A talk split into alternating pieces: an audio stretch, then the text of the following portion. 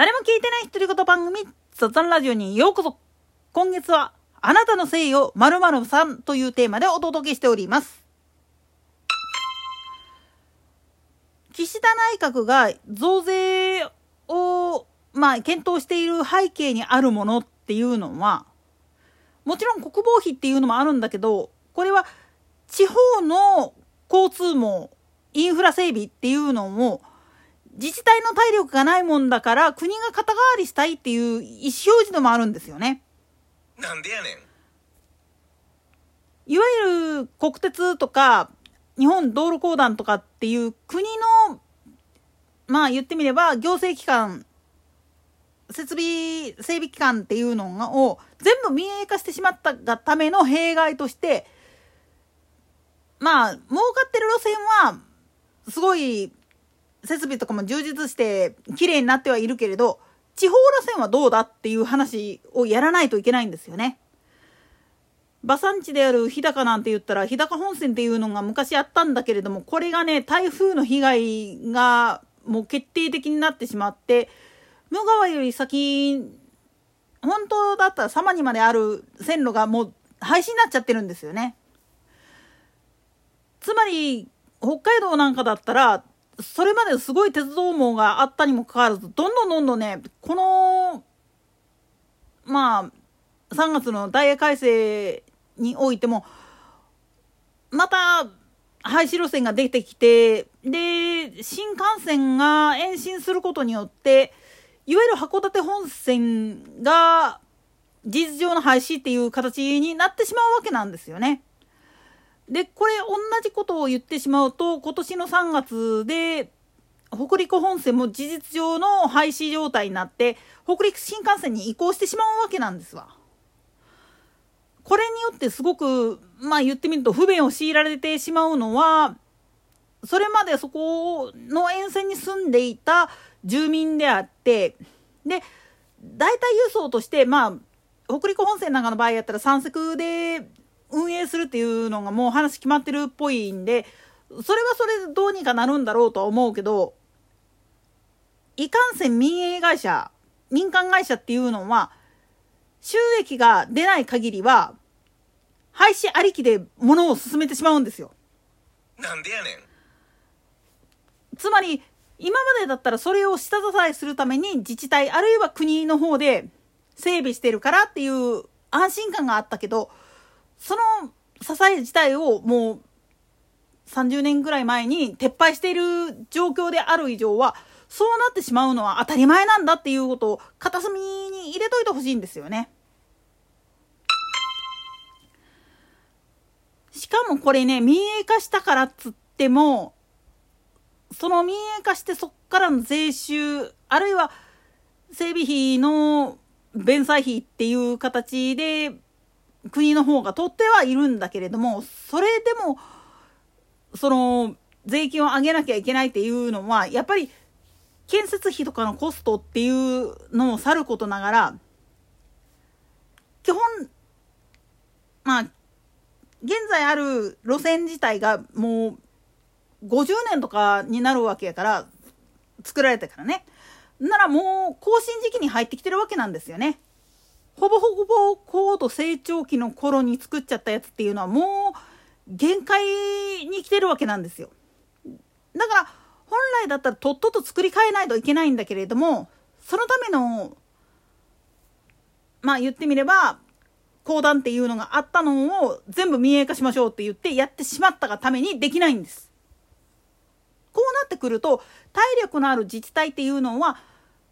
まあ住民からブーブー言われるぐらい重税取る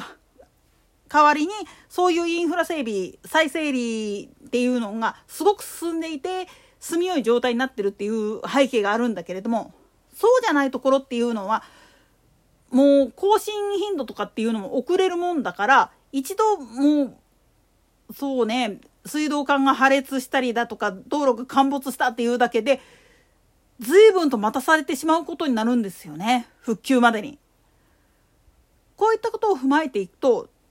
いかにそれが必要だったかっていうことを思い知らされるのと同時に民営化したからといって税金が下がるっていうわけでもないんだよ。結局その肩代わりに国とか自治体の負担が増えてるだけなんだよっていうのを知った時にじゃあどうすりゃいいんだっていう話になってくるんです。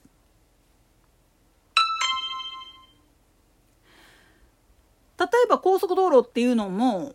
まあまだまだ100年先ぐらいまで有料化のまんまで行くっていう話が出てきてまあ事実上高速道路は有料化のまんまで行くんではないかっていう話が出てるけどこれとってガチな話をしてしまうと税金で全部賄えれるんだったらとっくの昔にもうまあ言ってみれば工事費用とかそういうのはもうペイできてるはずなんですよね。なのに未だに有料っていうのはこれどうやねんって言ったら3つのポイントを見た時にそらそうなるよねっていう話なんですよ。なんでやねん。1つ目はさっきも言ったように建築されてから設置されてから50年以上経ってるからこれの更新作業が必要である。で日々のメンテナンスが必要っていう部分で。で2つ目がまあ言ってみるともし仮に無料化したとして交通量が増えてしまうとそれだけ分まあ言ってみれば劣化が早くなってしまうっていうこと。つまり通行数をまあ言ってみれば調整するっていう意味でもそれは必要になってくるっていうこと。で3つ目っていうのはやっぱり道路交通の要として考えた時にルール分かってない人っていうのを入らせないようにするためっていうのもあるんですよね。とは言ってもね逆走するバカはいるっちゃいるけどね。なんでやねん。まあ逆走するのは置いといたとしてもはっきり言ってしまうとその一時アホ政権がいわゆる通行料上限1,000円キャンペーンっていうのをやった時に発生した出来事としては主要幹線高速道路の交通量がめちゃくちゃ増えてしまってでかつまあ物珍しさからほとんどがサンデードライバーって呼ばれるような人らばっかりやったもんだから路肩とかによう車止めるんですよね。何も知らんから。これよう利用してる人やったらそんなことしたらあかんやろっていう話なんですよ。だから結局そういうのを避けるためにはある一定のバリアっていうのは必要になってくるんですよね。まあここら辺の深い話とかっていうのはおいおいやっていくとしてもそういった部分を補おうと思ったらどこで補うっつったらもう税金しかないんですよね。国債も発行したらあかんとかって言い出したらもう増税以外の何物もないわけなんです。ただ増税するって言ったってって言うんであんならば高速道路の料金が上がったとしてもそれは文句言っちゃいけないし当然だけれども鉄道会社が料金を上げたとしたってそこにケチつけるっていうのはお門違いも甚だしいんですよ。人件費もかかる上にそれを維持していく安全運行を担保する上で通ってるわけやからそれをケチるっていうようなことをすれば何が起きるか大体察しがつくと思うんですよね。つまり自分たちが当たり前だと思っているものにはそれに似合うだけの対価っていうのをどっかで支払わなければいけない。このことを学校で学んでこなかったんかなっていうふうにオイラは考えるんですよね。といったところで今回はここまで。それでは次回の更新までごきげんよう。